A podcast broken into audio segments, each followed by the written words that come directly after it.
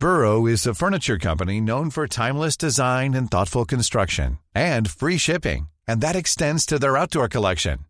Their outdoor furniture is built to withstand the elements, featuring rust-proof stainless steel hardware, weather-ready teak, and quick-dry foam cushions. For Memorial Day, get 15% off your Burrow purchase at burrow.com slash ACAST and up to 25% off outdoor. That's up to 25% off outdoor furniture at burrow.com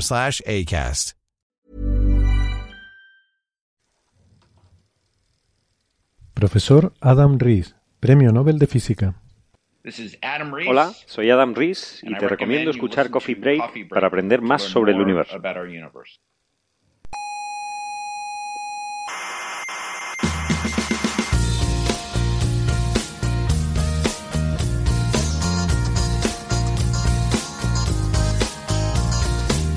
Aquí comienza Coffee Break, la tertulia semanal de la actualidad científica. Cuando estos chicos están haciendo la tertulia, el telescopio de Canarias, ¿qué, qué pasa? ¿Qué pasa de qué? ¿Lo dejan ahí descuidado? A, No, hombre, no. a la buena de Dios. Pero el telescopio está ahí. Menos tertulias y más estar ahí al pie del telescopio descubriendo cosas. Pero, caballero, que las. Menos hablar, menos bla bla bla.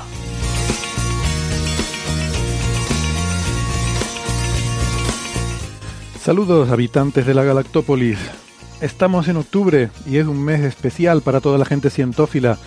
Son días de rencor, frustración y envidia porque se han anunciado los premios Nobel de Ciencia y como siempre se los han llevado a otros. Hoy hablaremos de ese tema para desahogarnos un poco. Veremos quiénes son los ganadores e incluso alguna ganadora. ¡Qué locura! Y a ver si es verdad que son tan buenos o qué. Pero hablaremos también de más cosas. Eh, yo estoy muy entusiasmado con Europa, la luna de Júpiter. Y hablaremos también de los chorros relativistas del agujero negro supermasivo en M87 y del experimento alfa sobre la antimateria, que por fin nos ha dado la respuesta empírica a la pregunta de si la antimateria cae hacia abajo o hacia arriba. Todo esto y mucho más aquí en Coffee Break, Señal y Ruido.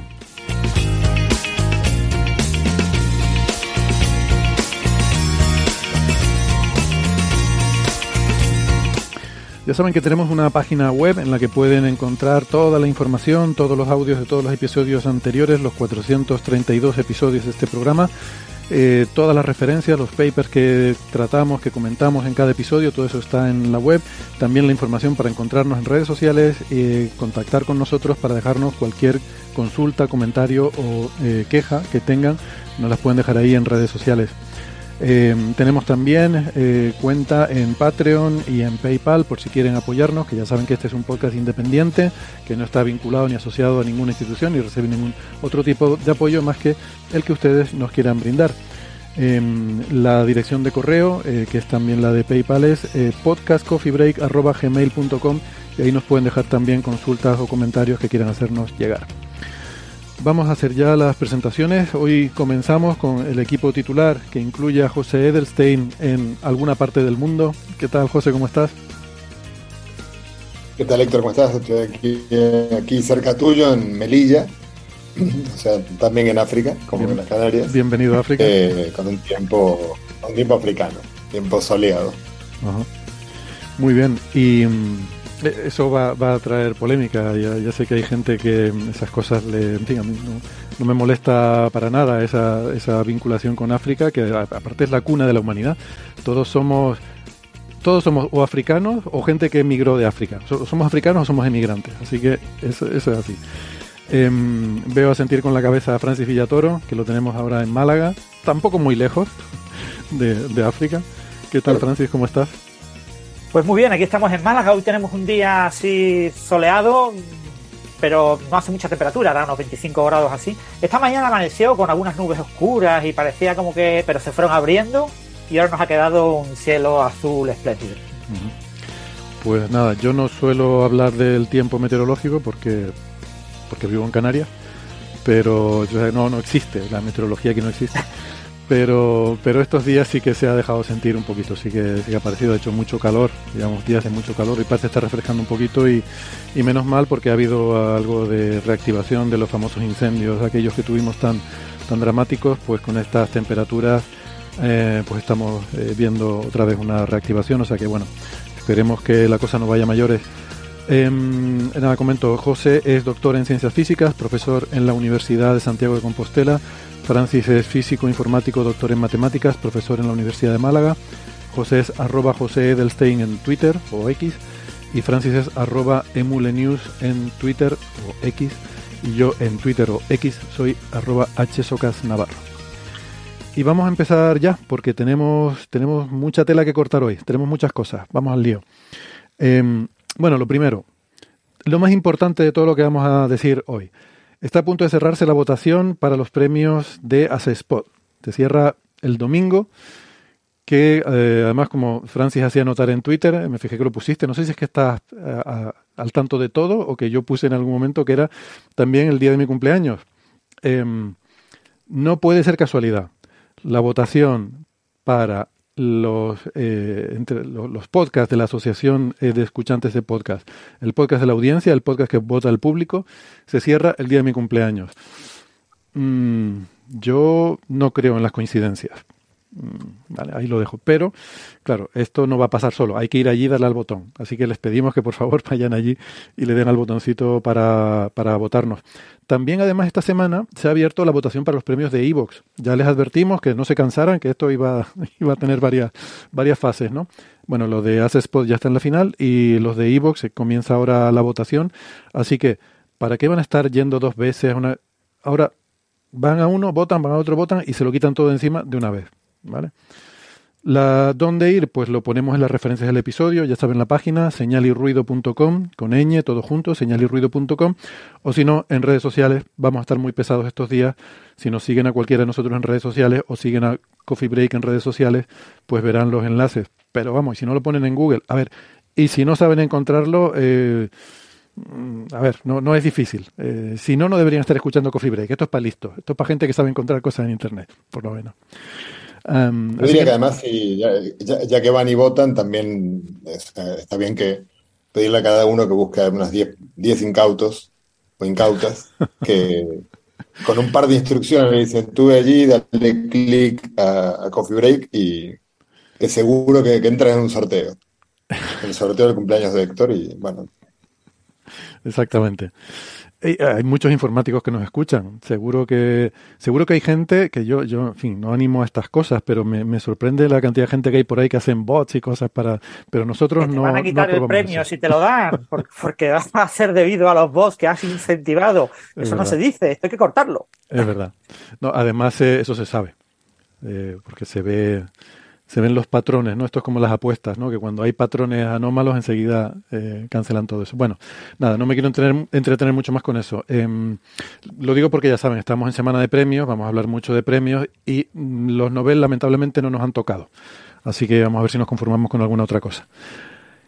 Y, y también antes de, mm, antes de continuar, eh, mencionar que mm, ya tenemos datos, Nacho y yo, de la nueva temporada de Búsqueda del Planeta 9. Eh, esta vez sí, son eh, por ese, ese vistazo inicial que les hemos podido dar, eh, pues están estupendos, cumplen los requisitos que, habíamos pedido. Así que muchas gracias a los observadores del, del Observatorio de Jabalambre. Que, que, han conseguido además en dos noches consecutivas, con lo cual nos facilitan todo la labor.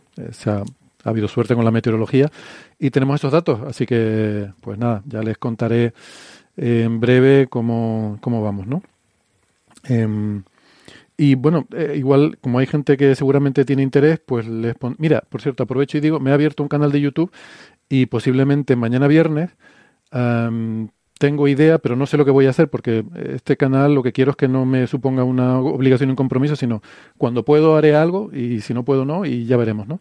Pero mi idea, si, si mañana tengo tiempo, es em, subir eh, algo donde se vean estas imágenes y les explique cuáles son los problemas, porque eso no es llegar simplemente a mirar y ver si está el planeta 9 o no y lleva, lleva bastante trabajo, pues intentaré explicarlo en el episodio de mañana. Em, el canal, por cierto, se llama 18 millones, no porque sea el presupuesto. Bueno, el nombre completo es 18 millones de kilómetros, un viaje espacial.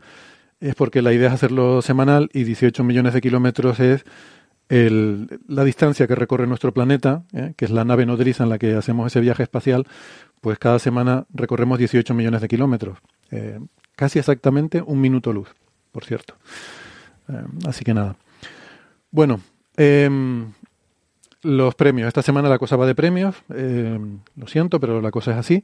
Ya hablamos antes de los premios de podcast. Hay otros premios también de cosas de ciencia, que son los que se llaman los Nobel. Eh, habrán oído hablar de ellos. Em, se han anunciado estos días, lunes, martes y miércoles, los principales de las categorías científicas, que son, pues primero el lunes se anunció el de fisiología y medicina, el martes se anunció el de física y el miércoles se anunció el de química. Lo analizaremos en detalle esos tres eh, premios, pero eh, simplemente por tener el titular y quedarnos un poco tranquilos con eso, eh, Francis, ¿nos puedes hacer ese breve resumen de quiénes han ganado y por qué? ¿Y por qué no somos nosotros? que han hecho mejor que nosotros. el primer premio de fisiología o medicina es difícil que lo ganáramos nosotros.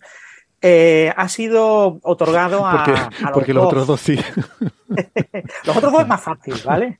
Eh, ahora veremos por qué. Eh, el de fisiología o medicina ha sido otorgado a las dos personas que se sabía desde hace un par de años que eran los más firmes candidatos a este premio Nobel. Déjame decir una cosa, porque igual tú no lo vas a decir, pero yo lo tengo que decir. Francis hace cada año una predicción de, en su blog, en la, ciencia de la mula Francis, hace una predicción de quiénes se van a llevar los Nobel de cada año. Y con mayor o menor acierto, a mí siempre me sorprende, yo creo que debe tener información, seguro que se mueve por foros y cosas donde se, se, se, maneja esta información, pero a mí me sorprende el grado de acierto que suele tener. Y este año, no sé, a mí me ha parecido particularmente acertadas tus predicciones. Sí, he acertado el de medicina y el de física y he fallado el de química, que lo predije en 2012 y 2013, pero ya lo dejé de volver a repetir y, corear y quizás tendría que haberlo recuperado para poderlo acertar, porque era un premio que se esperaba, pero claro, se ha retrasado mucho más de lo esperado. El de medicina, rápido, titular. Catalín Caricó y Drew Weissman, que son los abuelos de las eh, vacunas de ARN mensajero. Ellos desarrollaron una técnica para conseguir que el ARN mensajero no fuera degradado rápidamente dentro del citoplasma de la célula humana. Eh, se identifica como ARN exógeno y se destruye. Entonces la idea fue sustituir los uracilos por unos, pseudonucleótidos, unos pseudouracilos. Es una idea mm, increíble que enviaron a la revista Nature, que se la rechazaron al día siguiente por considerarla irrelevante y que ha sido la clave para las vacunas que han salvado millones de vidas y por ello, eh, como abuelos de las vacunas, pues eh, todo el mundo esperaba que recibieran el Nobel. No lo han recibido los padres de las vacunas, ni lo recibirán porque son muchos. Y como son muchos y solo te pueden dar a tres personas, como mucho, pues es mejor no darlo y, dárselo a los abuelos, que son menos. Eso es el premio de, Fisiología o Medicina, en el que vemos que Catalín Caricó, una mujer, pues eh, es bastante, no habitual, pero es más probable que lo tenga una mujer que, que en este premio que los otros dos, eh, por estadística. ¿no? El premio de física es también un premio relativamente esperado y, que se sabía que, iba a caer. Eh, yo lo predije el, eh, como una cosa secundaria el año pasado y este año pues también lo he vuelto a predecir y ha caído. este premio es a Anne Lhuillier, que es sueca, pero no sé su apellido es francés, a Ferenc Krauss y a Okraus y a Pierre Agostin. Los tres han trabajado en el desarrollo de lo que se llama la espectroscopia en atosegundos. Todo el mundo conoce lo que es la nanotecnología, que son la nanociencia, está de moda. Eh, la picociencia no existe, realmente no se habla casi nada de picociencia, pero sí existe la fentociencia. La fentociencia se llevó el premio Nobel en el año 1999 por estudiar eh, cómo los átomos se unen en las moléculas. Bien, pues ahora, en 2023... solo aclarar, porque igual alguien se puede estar perdiendo si no está familiarizado con los prefijos. Cuando hablamos de pico, fento, ato, que está mencionando Francis, son prefijos como mili, micro, nano, los prefijos que seguramente sí conocemos, de cosas pequeñas, ¿no? Mili es una milésima, micro es una millonésima, nano es una mil millonésima, pues si seguimos así para abajo, cada tres órdenes de magnitud, el siguiente de nano es pico, que es 10 a la menos 12, el siguiente es femto, que es 10 a la menos 15, y luego el siguiente es ato, con dos T, que es 10 a la menos 18. O sea, son escalas de, de pequeñez. O sea que si nano Ato es la millonésima de la millonésima de la millonésima. Bueno, pues eh, la espectroscopia de atos segundos, que utiliza pulsos con longitudes de ondas de atos segundos, me aclara José que Anne Lullier nació en París, luego es francesa, luego hay que pronunciarlo en francés. Gracias, José. Y aunque estés callado. Y, bueno, eh, esto es una técnica. ¿Para qué queremos estudiar cosas en segundos? Pues para estudiar cosas como el efecto fotoeléctrico. El efecto fotoeléctrico le dio el premio Nobel a Einstein. Eh, ¿Qué pasa? O sea, ¿Cómo es la dinámica de ese efecto? Eh, pues se ha podido estudiar con este tipo de técnicas para ver cómo se ionizan los átomos, ¿no? cómo se generan iones.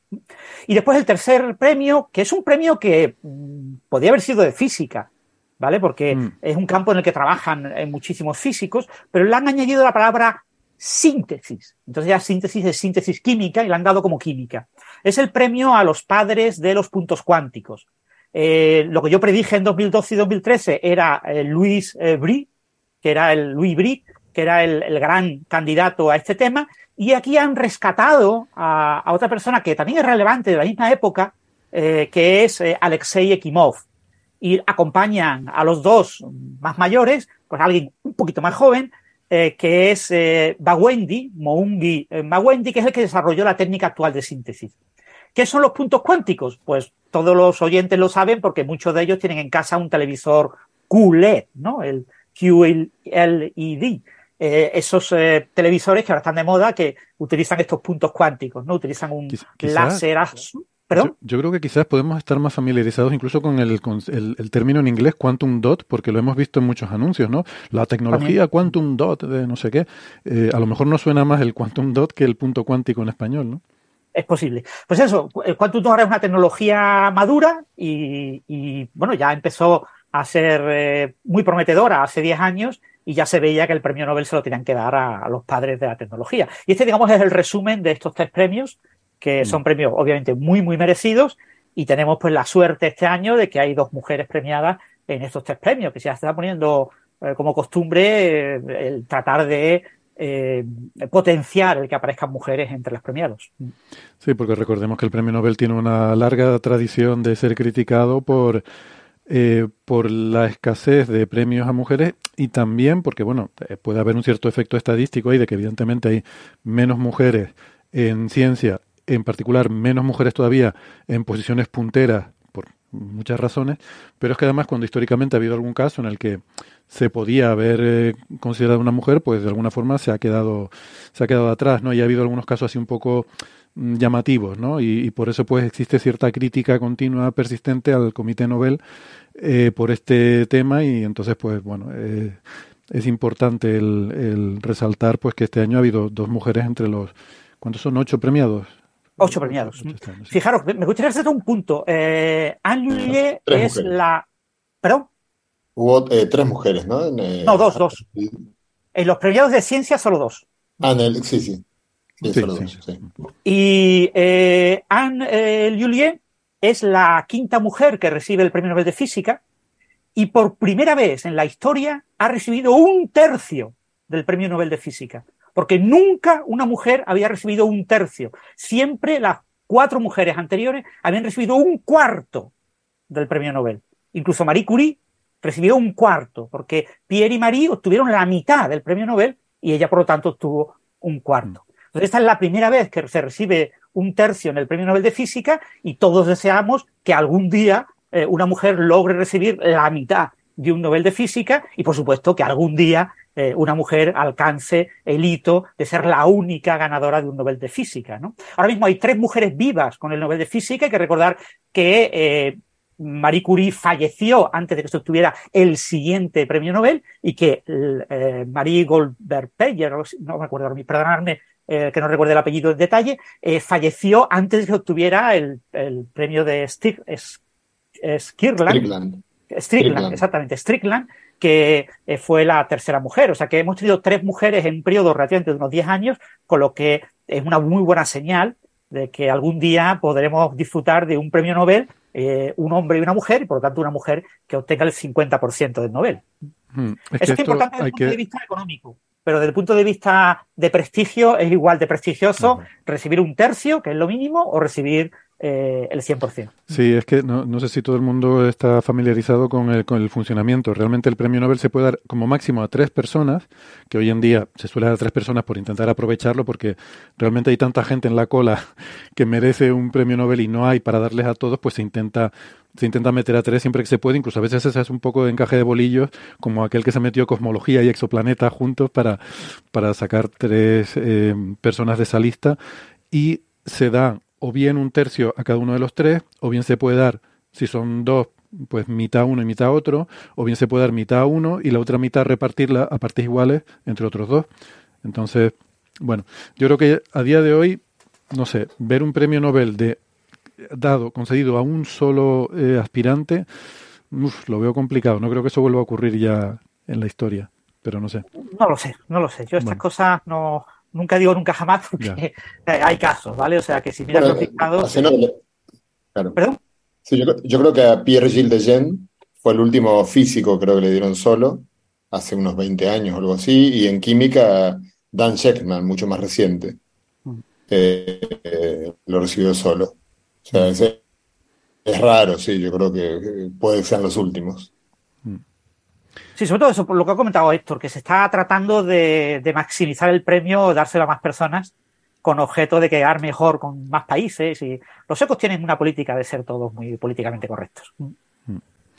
Bueno, pues vale, si les parece, vamos entonces con uno de los temas que ha generado mucho interés mediático, que de hecho lo teníamos para la semana pasada, pero nos quedamos sin tiempo y lo acabamos posponiendo para esta semana, que es ese, esa detección de la molécula de CO2 eh, sobre la superficie de Europa, la luna de Júpiter, y mm, esto se hizo con observaciones del James Webb.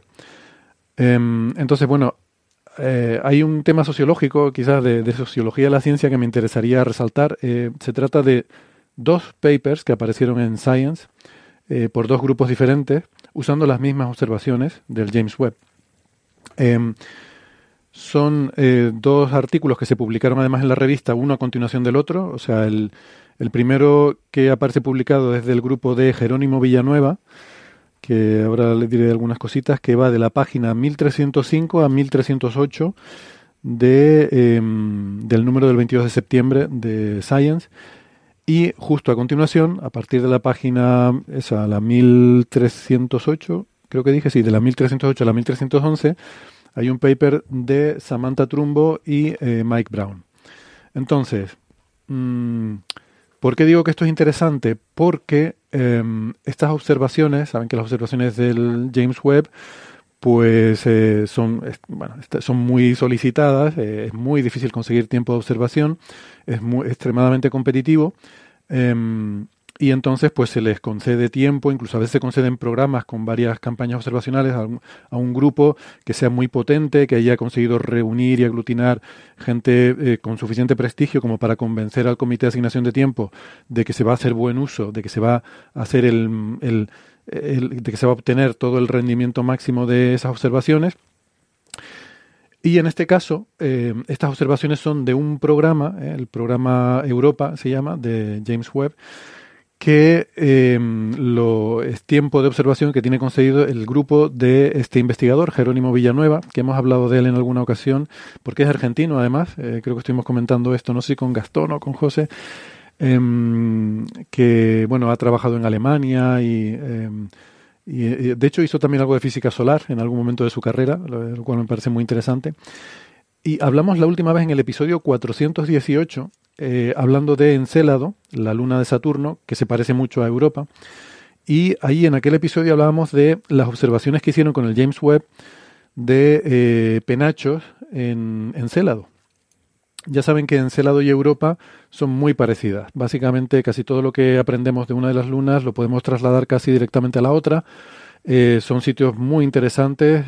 algo de esto lo conté en, en, el primer episodio de mi canal de YouTube, así que no lo voy a repetir ahora, pero eh, son sitios Europa y Encelado muy, muy interesantes porque tienen una corteza helada y debajo hay un océano eh, posiblemente global en el que se puede haber desarrollado la vida. Y estamos ahí intentando buscar evidencia de, lo que sería la primera eh, forma de vida extraterrestre que podría estar ahí tan cerca como alrededor de Júpiter o alrededor de Saturno, o ambos. Porque estas lunas, como digo, son muy parecidas. casi todo lo que vemos en una se traslada a la otra. Salvo una cosa. Curiosamente, la mayor diferencia que hemos encontrado entre las dos es que Encélado tiene un montón de penachos continuamente activos, echando chorros de vapor que llegan al espacio. De hecho, si ven imágenes recientes tomadas con sonda espacial de, de Encélado, se ve que sobre todo en la zona del Polo Sur se ven eh, directamente muchos de estos penachos, ¿no? En Europa no, mm, debe haberlos, debe haberlos, pero no se, no se ven tanto. Em, y de hecho, la sonda Galileo, supuestamente, una vez que los descubrimos en Encélado, se, se reanalizaron datos de, de, la sonda Galileo que pasó por ahí en los años 90 y eh, se vio que en algún momento, eh, al pasar, eh, al hacer un sobrevuelo de Europa, probablemente fue bañada por uno de estos penachos sin saberlo, ¿no? Penachos, quiero decir lo que llaman plumes, en inglés plumas también a veces se dice, que son como columnas de vapor que salen como un geyser que sale expulsado de debajo de la corteza de hielo. Entonces, son súper interesantes estos penachos porque nos dan acceso directo a ese océano. El problema es que hay una corteza de hielo de muchos kilómetros que no podemos penetrar para ver lo que hay debajo. Pero si podemos analizar el contenido de esos penachos, ahí nos está sacando, la propia naturaleza nos facilita el trabajo sacándonos al exterior ese material. Y con Encélado se vio con la sonda Cassini, que lleva un espectrómetro de masas, se vio, que esto ha sido yo creo que lo más alucinante que se ha encontrado en astrobiología, que el material del que están compuestos esos penachos, entre otras cosas, contiene moléculas orgánicas complejas de por lo menos cientos de Dalton, posiblemente más, pero ese es el límite que podía detectar el instrumento. así que, bueno, eh, sabemos que se da prácticamente todos los requisitos para, para la vida en esas, eh, en, esa, eh, en, ese océano debajo de, estas lunas. Entonces, les hablamos en el episodio 418 de las observaciones que publicaron el grupo de Jerónimo Villanueva sobre eh, Encélado tomadas con el James Webb. Y concluían que esos penachos son, están ahí de forma continua, son los mismos que hace 10 años observó Cassini, eh, están ahí de forma continua y están expulsando una enorme cantidad de vapor de agua al espacio. Eh, llegamos a la conclusión, de hecho, de que, em, de que eran el mayor contribuyente a, toda la cantidad de, moléculas de agua que hay en órbita alrededor de Saturno. Bueno, pues se ve que quisieron hacer lo mismo, pero en Europa, y entonces eh, estuvieron haciendo observaciones con el James Webb de Europa para buscar estos penachos. Eh, al mismo tiempo sale el paper, voy a hablar primero del, bueno, eh, voy a hacer un par de cositas más sobre Europa, como les digo, tiene este océano de entre 20 y pico y 50 kilómetros de espesor. De hecho, he dicho océano, no, quiero decir la corteza de hielo, no sé si lo he dicho bien. Quería decir que la corteza de hielo que recubre la Luna tiene entre 20 y pico y 50 kilómetros de espesor. Debajo de esa corteza de hielo está el océano en condiciones de habitabilidad y debajo de ese océano hay un lecho rocoso que aporta, eh, eh, que aporta minerales y donde hay fuentes geotérmicas de calor.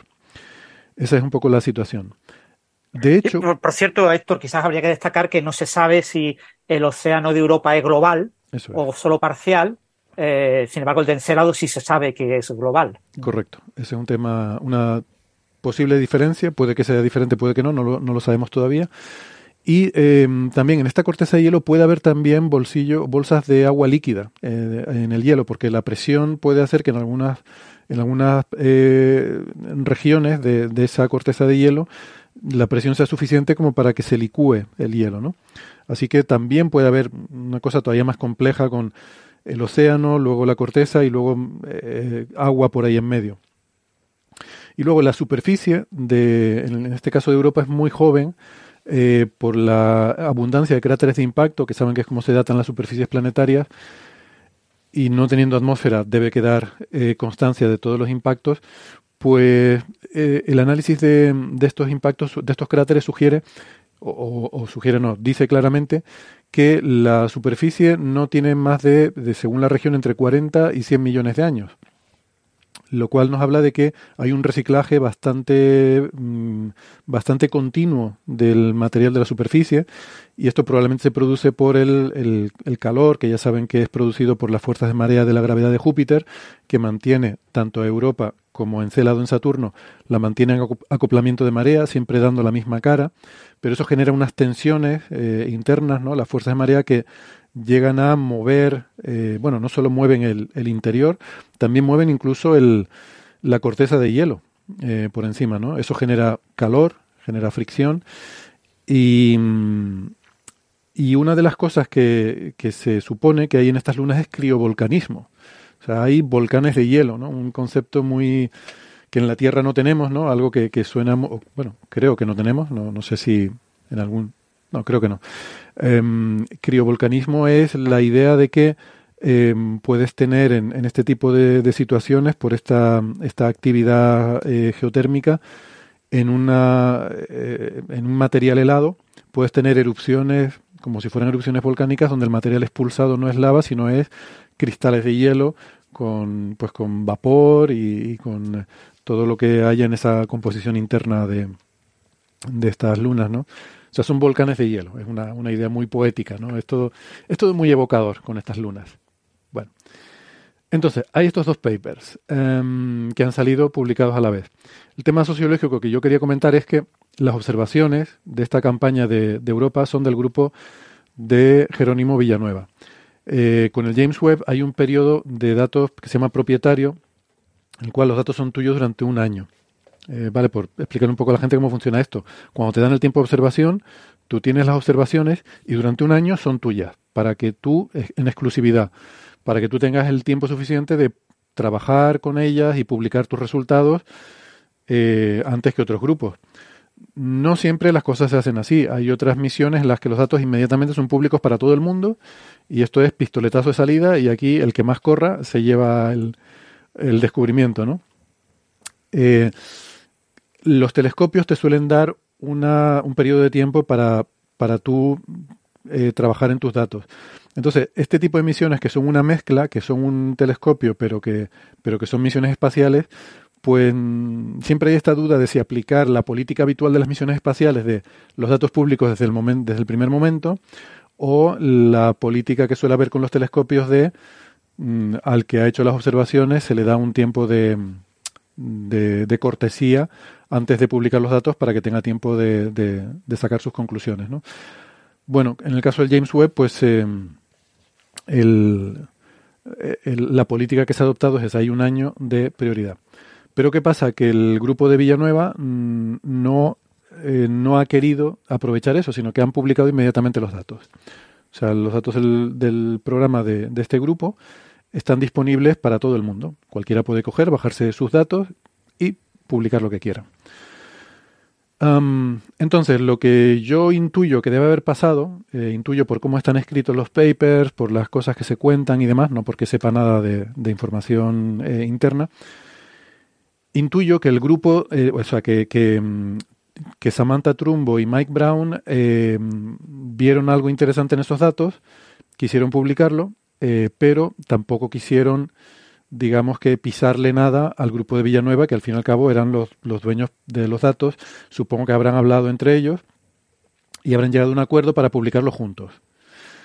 ¿Por qué? Bueno, porque es mucha casualidad que se los dos papers juntos. Además sale primero el de Villanueva y luego el otro. Sospecho que los primeros en obtener los resultados fueron Trumbo y Brown porque su artículo es más al grano, es más sobre un resultado en concreto. Es como que es como si hubieras encontrado algo y dijeras, oh, esto es súper interesante, vamos a publicarlo. Y el otro artículo, en cambio, es más elaborado, eh, tiene un análisis de más observaciones, contiene más mmm, resultados. Y, eh, y, aparte, porque si hubiera sido al revés... O sea, tiene cosas, más autores. Tiene, sí, tiene más autores, claro. Es un grupo tiene mucho más. Sí, sí.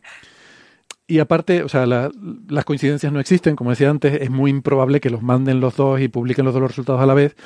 Eh, lo normal es que uno lo, lo, saque antes que el otro. Si lo hubiera sacado antes el grupo de Villanueva, pues ellos lo hubieran publicado y luego lo hubieran publicado el otro. Mientras que si han sido primero eh, Trumbo y Brown los que lo han sacado, tiene sentido que hayan esperado para devolver la cortesía, ¿no? De decir, bueno, ya que tú me dejas usar los datos, pues yo me espero a que tú tengas también tu artículo para sacarlos los dos juntos. Está sí, bien pero, pero, también, disculpa, pero si, si el paper de Villanueva de, de, de, tal tiene, abarca muchos más resultados, también es posible que en realidad ellos ya estuvieran, o sea, un paper más largo tarda más tiempo en escribirse, entonces estuvieran trabajando en ello cuando seguramente fueron informados del otro resultado sí. y llegaron a un acuerdo de cuánto publicaban juntos. ¿no? Pero, claro. Sí, por eso. Quiero decir que da la impresión de que se deben haber puesto de acuerdo, de alguna forma. O sea, que, que no ha habido aquí un, eh, estas cosas que a veces pasan de, de, tirarse cuchilladas, ¿no? Por ver quién, quién saca su artículo antes. Y además está bien porque no cuentan lo mismo. O sea, hay un resultado que es común en ambos grupos, eh, pero luego el grupo de Villanueva tiene otros resultados más, con lo cual los dos papers no son redundantes, sino que cada uno tiene un poco su enfoque y, y su y, bueno eh, no, no, es no son dos grupos que han, que han llegado al mismo resultado y, tienen que competir a ver quién lo publica primero, ¿no? Es lo que quiero decir. Entonces, bueno, en ese sentido me parece que, que, está, que está muy bien y que demuestra una, una colaboración que, bueno, que no tenía por qué haberla, pero que es bonito cuando, cuando se da. No colaboración en el sentido de, de juntarse para hacer el mismo paper, sino colaboración en el sentido de cómo em, llegar a un acuerdo para respetarse mutuamente los tiempos, los plazos, y, que aparte me parece lógico, ¿no? Porque si, como digo, si el grupo de Villanueva han tenido la cortesía de dar los datos públicamente a la comunidad, pues también parece lógico el devolver esa cortesía coordinándose para, para no intentar, eh, no sé, pisarle el resultado, ¿no? Bueno, en fin, esto igual tampoco es tan interesante, pero a mí me, a mí me gustó. Em, voy a empezar por el, artículo que salió publicado segundo, eh, porque mm, me parece quizás más, eh, está más centrado en una cosa. Y este artículo está publicado por Samantha Trumbo, que es una joven postdoc de, de la Universidad de Cornell. Sabes que me gusta todo de esto, sale hasta Cornell, que es la Universidad de Sagan, ¿no? Em, es una, como digo, una joven postdoc, terminó el doctorado en 2021, o sea, lleva apenas un par de años de postdoc en Cornell. Y el segundo autor es Mike Brown, el famoso Mike Brown de, entre otras cosas, el Planeta 9. Si, si ustedes, amigos, amigas oyentes, pensaban que no se iba a hablar del Planeta 9 en el programa de hoy, se equivocan. Yo siempre busco la forma de sacar el Planeta 9 en la conversación.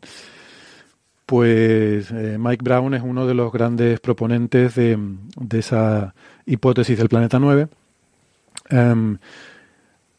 Y eh, también, bueno, por cierto, es le sonará, es el que estuvo, el que tuvo esta polémica tan agria con eh, Alan Stern sobre Plutón. Eh, de hecho, Mike Brown se pone Pluto Killer que como alias de Twitter, es arroba Pluto Killer, porque él se, se considera a sí mismo el causante de que se degradara Plutón de la categoría de planeta, al, sobre todo al descubrir Sedna, ¿no?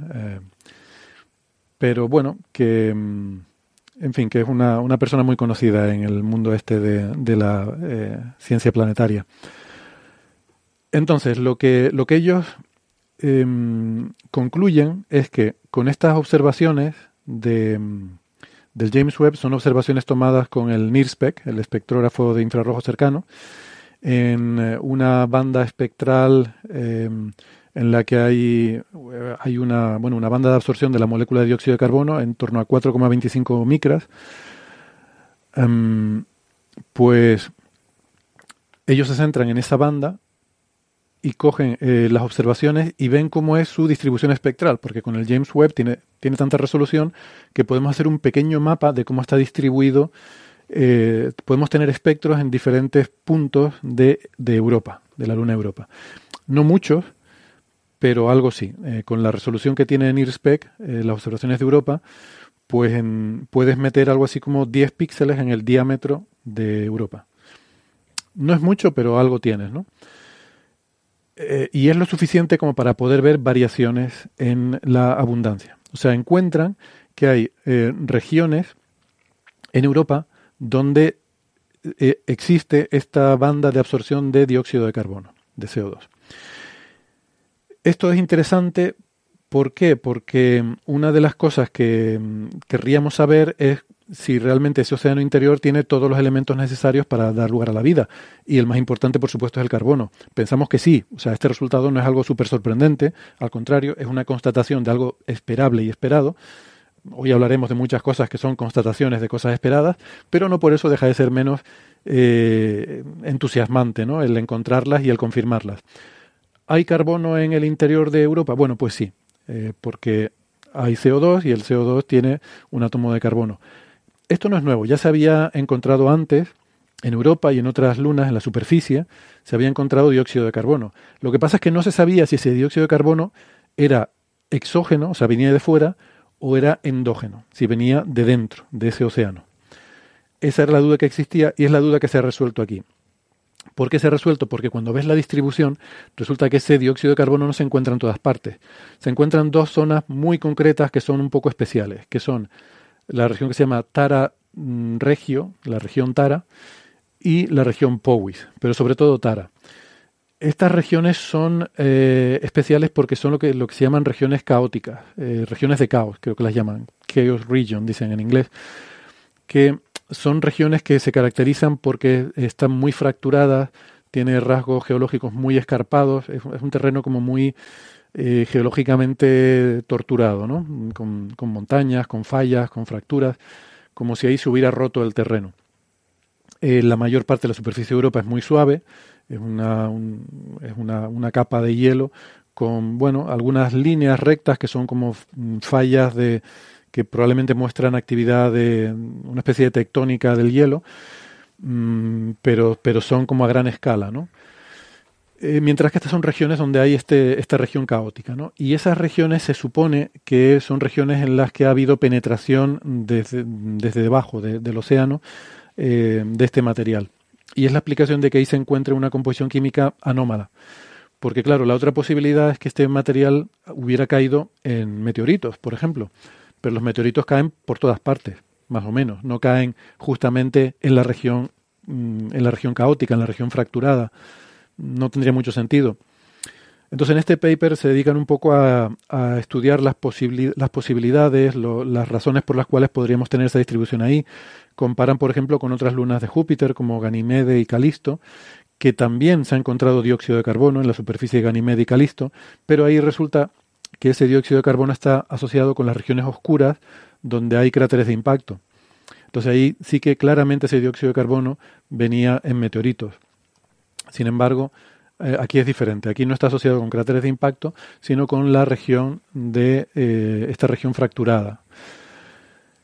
Em, y luego también hacen otra cosa que es que comparan con estudios de laboratorio. Eh, porque una cosa que es un poco, mm, no sé si sorprendente, pero bueno, quizás no es sorprendente, pero es un poco intrigante, es que, bueno, también consideran la posibilidad de que ese dióxido de carbono pueda ser debido al bombardeo de partículas energéticas en, la magnetosfera de Júpiter. Ya saben que los cinturones de radiación de Júpiter son muy, muy intensos, hay muchas partículas energéticas y estas lunas, además, que están en acoplamiento de marea, no solo dan siempre la misma cara a, a Júpiter, sino que tienen una proa. O sea, van avanzando siempre por la misma cara eh, la dirección de avance siempre es la misma, ¿no? Y, ahí, y esa es la zona por la cual se van topando con lo que hay en la magnetosfera y ahí pues tienen, están expuestas a una radiación mayor. Entonces, bueno, tampoco se ve que haya una relación entre este dióxido de carbono y esa radiación que pudiera justificar algún tipo de procesos eh, de, no sé, de, cambio, de, de, alteración de elementos por, em, por radiactividad o que haya algún tipo de fotoquímica que pueda dar lugar a esto, no, parece estar relacionado con nada de eso, ¿no? Y em, también pues intentan encontrar em, reproducir el rasgo, porque el rasgo también es un poco peculiar. Hay un doble pico en esta banda molecular que observan, que no está muy claro cómo se forma, ¿no? Y eso podría dar pistas sobre la estructura eh, mineralógica en la cual está contenido este dióxido de carbono, porque no es un gas. O sea, esto está de alguna forma atrapado en una matriz, que probablemente sea en el hielo, eh, debe estar ahí atrapado. Entonces, bueno, se piensa que ese doble pico puede dar una idea. Ellos no han identificado en datos de laboratorio la forma particular de este doble pico, ¿no? O sea, que, consideran que es algo interesante a estudiar en el futuro y que puede dar pistas sobre cómo es la, mineralógicamente esa estructura en la que están contenidos. O sea que, bueno, todo eso muy, muy interesante. El CO2 es demasiado volátil, dicen. Eh, se rápidamente desaparecería de la superficie. O sea que el hecho de que exista de forma estable en esta región quiere decir que debe haber un suministro continuo de CO2. Se debe ir reponiendo a medida que se va, eh, se va perdiendo. ¿no? Debe haber un, eh, un suministro continuo que lo vaya reponiendo. ¿no? Así que, bueno, todo eso aporta también alguna pista. Se piensa que esta abundancia de carbono debe indicar que el, océano interior es reductor. Y eh, bueno, pues eso es un poco en lo que se centra este artículo, ¿no? en la, detección de, este CO2 en, en, esta, en esta región eh, fracturada y que por tanto debe ser endógeno. Si me permites un comentario, Héctor, un, punto clave que, que, hay que dejar claro, porque claro, cuando se habla de origen en el océano, pues uno interpreta, el CO2 está en el océano, sale a través de la grieta, llega a la superficie y lo vemos en superficie. Pero no, el artículo deja claro que esa es una hipótesis posible. Pero hay otra hipótesis, que sean elementos orgánicos de que sabe que moléculas orgánicas hay en todo el sistema solar y por lo tanto en cualquier océano eh, superficial de una luna va a haber moléculas orgánicas, moléculas orgánicas que salen y abandonan esa grieta y llegan a la superficie y es en la superficie donde se transforman en dióxido de carbono. claro, esto es un matiz enorme, porque esta gente que dice, ¡eh, que he observado CO2 en el océano subsuperficial! Posible indicio de vida. No, perdona, si se ha generado de forma biótica claramente eh, por la irradiación que recibe la Luna eh, en la superficie a partir de materia orgánica, que puede ser obviamente, eh, hay, mucha materia orgánica en, todo el sistema solar, ya no sería origen abiótico. Entonces, de un punto clave y, en mucha prensa se ha confundido este elemento. Se ha dicho, no, no, si ellos suponen que viene el origen es del océano superficial, es que están diciendo que ha salido de ahí. Y no es verdad. Mm. No dicen eso nunca en el artículo, porque no lo pueden decir. Porque los datos que tienen son súper pobres. o sea, el peor instrumento que hay para estudiar esto. De hecho, lo menciona, que pueden ser resultado de, química de moléculas orgánicas complejas. Eso sí, que, queda claro. Exactamente. Pero en la superficie, en el punto clave. Eh, procesos químicos en la superficie. Y entonces eso es un punto que hay que destacar para los oyentes porque si no, eh, la confusión es obvia y sobre todo por la gran cantidad de noticias de prensa que han metido la pata en este sentido. Claro, y además sabemos que en Encélado hay moléculas orgánicas complejas, con lo cual es perfectamente razonable asumir que en Europa probablemente también las haya. sería totalmente lógico. Eh, hasta ahora no hemos hablado nada de vida, ni de biomarcadores, ni de nada. O sea, que yo realmente, en ese paper no se menciona nada. es verdad que en la prensa se habla de que esto indica que hay vida. No, no, no. Esto no indica que haya vida en Europa, o sea, tranquilidad con eso. Esto es, ¿qué es esto? Pues nos confirma pues que probablemente hay carbono en, el, en abundancia en el, en el océano subsuperficial, subglaciar de estas lunas, ¿vale? Bien, era esperado totalmente, o sea, sería inimaginable pensar que ese océano tiene una composición tan rara que ahí no hay carbono. Bueno, a ver, podría ser, pero no era lo esperable, ¿no? Entonces esto nos confirma que sí hay. Que mm, no quiere decir que haya vida para nada. En el segundo paper es donde único se menciona un poco, eh, o se habla un poco del concepto de biomarcador. Pero en, otro, eh, en otra cuestión diferente, que no es tanto el CO2. Ellos efectivamente eh, también encuentran ese CO2, también encuentran esa distribución superficial, ese dióxido de carbono en estas regiones eh, caóticas. Eh, hacen más análisis, analizan tres bandas espectrales diferentes, no solo una, como hacían em, Trumbo y Brown. Em, y además hacen otra cosa mm, que me parece a mí muy, muy sugerente, que es analizar o intentar analizar Mm, relaciones isotópicas. Pero bueno, vamos, por paso. Se ve claramente cuando ves el artículo que yo creo que su objetivo era buscar penachos.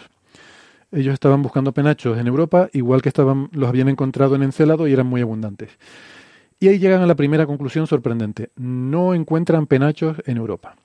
Debe haberlos, pero el hecho de que no los encontraran quiere decir que no están ahí todo el tiempo. O sea, que es algo intermitente, que de vez en cuando surge alguno, pero no, no están continuamente activos y no se sabe si son recurrentes, si siempre están en el mismo sitio o si aparecen hoy aquí, mañana en otro sitio. Bueno, lo cual también es interesante. Eso fue una pequeña primera sorpresa porque yo creo que mm, debido a las similitudes y los paralelismos entre las dos lunas, pues a lo mejor se esperaba que hubiera mayor eh, abundancia de estos penachos en Europa. Entonces ellos, de entrada, concluyen que, eh, que no los hay y que si los hay son, eh, digamos, infrecuentes, ¿no? o que quizás lo hubo en el pasado, pero que durante las observaciones mm, o no había o eran demasiado débiles como para ser detectados en las observaciones. Observaciones que sí permitían detectar los de Europa, eh, perdón, los de Encélado, que está incluso más lejos. O sea que ahí hay claramente algo diferente, ¿no? Luego, el, tema que yo decía del cociente isotópico, ¿no? que a mí me quizás es lo que más interesante me resultó respecto al anterior, ¿no? que aporta otra cosa no solo eh, se limitan a estudiar la cantidad de dióxido de carbono, sino Em, ¿Qué isótopo de carbono? Eh, saben que isótopos son átomos que tienen un neutrón de más o de menos, o dos más o dos menos, que químicamente es el mismo átomo, es el mismo elemento, produce la misma reacción química, pero en el núcleo hay pues una, masa atómica que puede ser un poquito mayor, un poquito menor. El carbono, la mayor parte del carbono natural estable que tenemos en la Tierra es carbono 12. Eso quiere decir que tiene 12 partículas en su núcleo.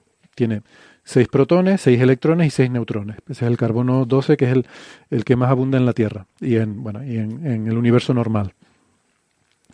Han oído hablar del carbono 14, que es el que se usa para hacer dataciones, es muy famoso, pero ese hay muy poquito, es muy poco abundante y es radiactivo, es inestable, se desintegra mm, cada cierto tiempo, por eso se puede usar para hacer dataciones. Pero hay otro isótopo del carbono que es el carbono 13. Es también es estable y también existe en la naturaleza. Es lo mismo que el carbono 12, solo que tiene un neutrón de más. ¿Vale? En vez de tener 6 protones y 6 neutrones, tiene 6 protones y 7 neutrones. ¿Vale? Entonces, eh, ese átomo también es estable, mm, no es, no es radiactivo, no se desintegra, pero es menos abundante en la naturaleza. Hay un, em, hay un factor 80 aproximadamente, 80 y casi 90, eh, más de carbono 12 que carbono 13. O sea, si cogemos 100 átomos de carbono al azar, 80 eh, y pico serán carbono 12 y algo más de 10 son carbono 13 en la Tierra. Entonces, ¿por qué esto es interesante? Porque aunque químicamente son casi iguales, no lo son del todo, y la vida tiende a preferir el carbono 12 frente al 13. Es decir, y es fácil de entender porque eh, tiene que ver simplemente con que el 13 pesa más. Entonces, a una cierta temperatura se mueve menos.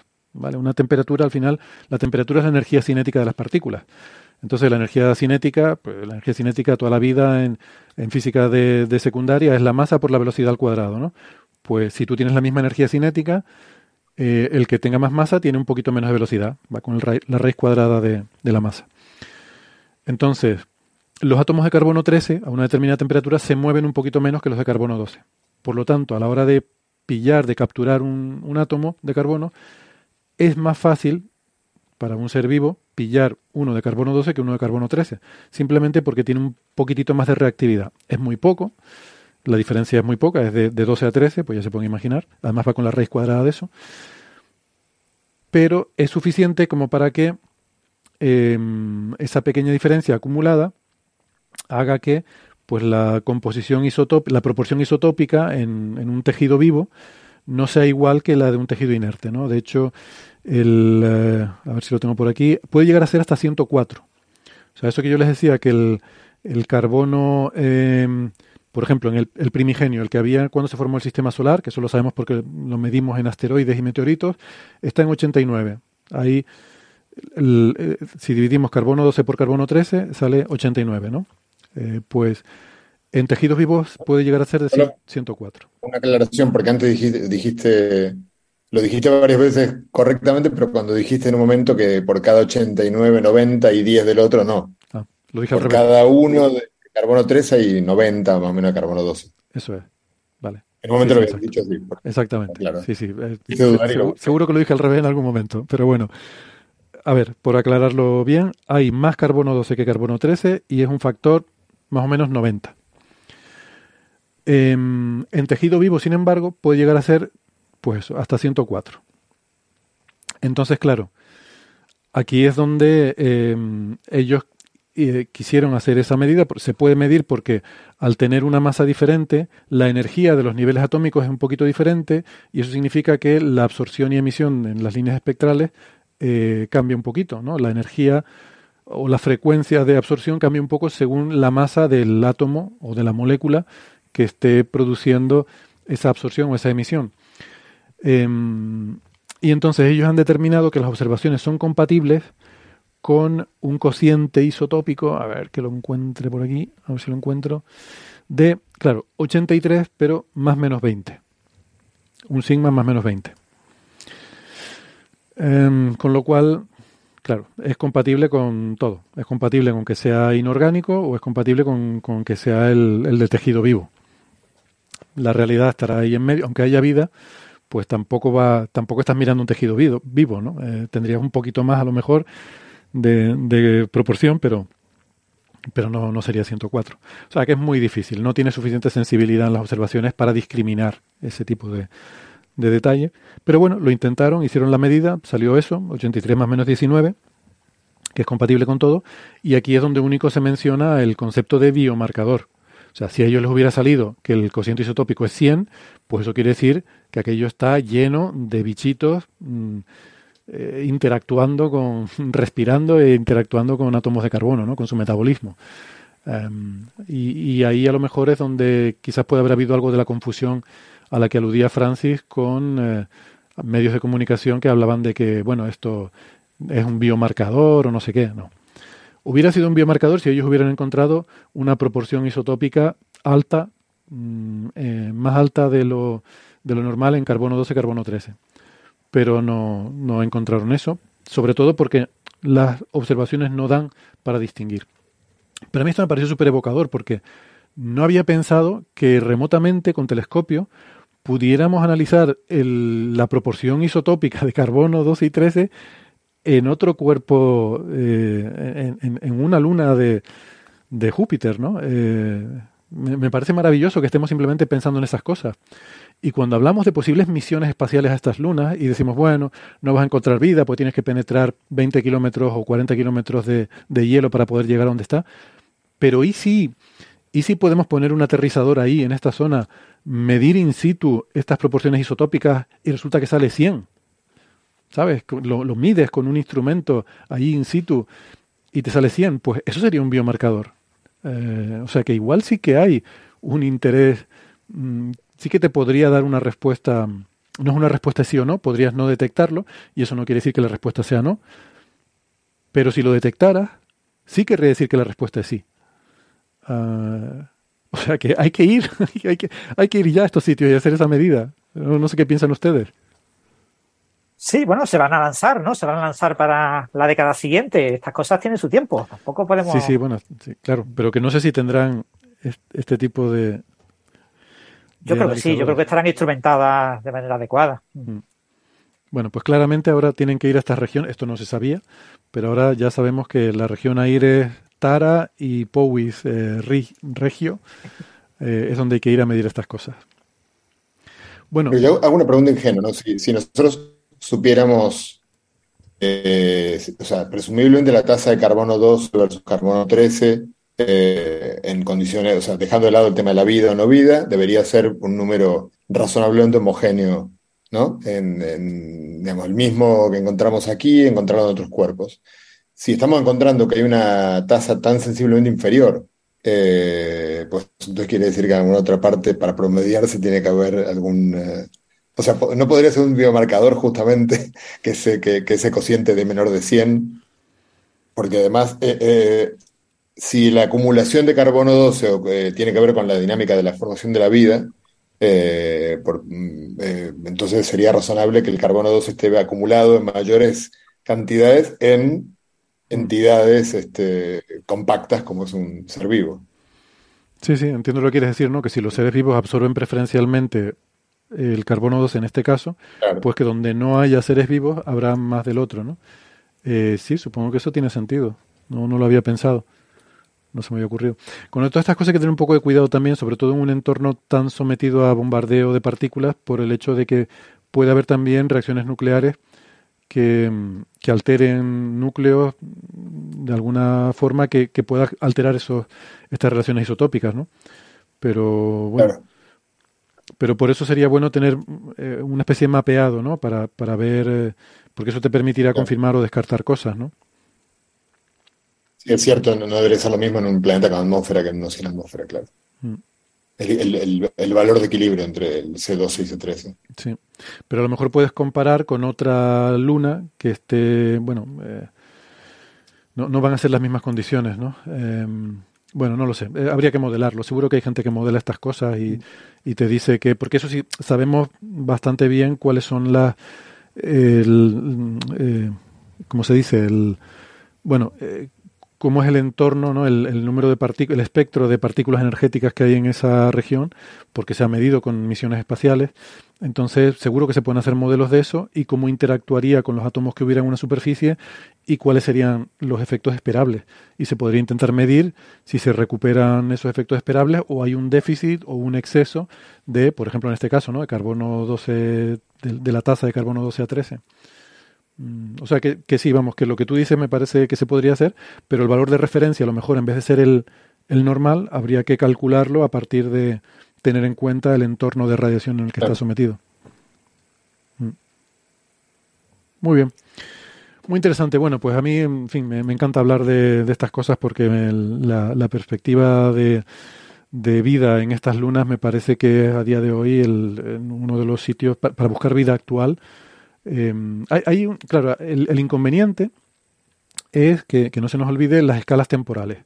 Eh, sabemos que la vida tarda mucho tiempo, sobre todo al principio, sabemos por, el caso de la Tierra que fue muy lento, que tardó miles de millones de años en hacer eh, cosas como animales simples. Y las condiciones de habitabilidad de estas lunas no sabemos cuánto tiempo, mm, durante cuánto tiempo se han producido, porque eh, su dinámica es poco estable y, no sabemos durante cuánto tiempo se han mantenido las condiciones actuales que han originado estas condiciones de, habitabilidad. ¿no? Pero si llevara así 100 millones de años, pues probablemente no haya habido tiempo para, para que se desarrolle ningún tipo de vida que, pueda ser, no sé, no sé, 100 millones de años, o quizás sí, porque la verdad es que en la Tierra se, formó muy rápido. Pero vamos, que vida pluricelular, eh, probablemente no, no, no te da tiempo en ese rango. Mm, ahora, si llevara miles de millones de años, pues bueno, pues ya sería, ya podría haber calamares, ¿no? Ahí la, la sonda Europa Clipper, ¿no? Que se supone que la van a lanzar el año que viene, si todo va bien, y que llegará a Júpiter sobre 2030 y que estudiará Júpiter y después se dedicará, se llama Europa Clipper porque se dedicará a estudiar Europa en detalle, supongo que no recuerdo si era 2032 2033, cuando se centra ya en Europa, eh, seguramente desvelará muchas de estas cosas, ¿no? Es decir, eh, aclarará muchas de las dudas que tenemos, porque desconocemos muchísimas cosas de Europa y lo pasa claro, habrá que esperar hasta 2035, que, bueno, nos parece mucho tiempo, pero ya es ahí a la vuelta de la esquina. Sí. Bueno, Seguro que seguimos con el podcast para 2035. Lo contaremos en Coffee Break en 2035, la, la llegada de Europa Clipper a Europa. Bueno, eh, vamos la, a... la, bueno, la llegada a Júpiter es en 2030, eso lo contamos ah. seguro. Ah, eso está ahí ya a la vuelta de la esquina. Eh, pues nada, hacemos una pausita. Vamos a, em, vamos a hacer aquí nuestra, nuestra pausa para tomar un cafecito, recomponernos un poco y aprovechamos para despedirnos de los oyentes que nos estén escuchando por la radio, recordándoles que pueden seguir el resto de la conversación en la, en la cara B, en el podcast. Eh, si nos están escuchando en el podcast, pues nada, ahora seguimos en la cara B. Venga, hasta luego. chao. chao.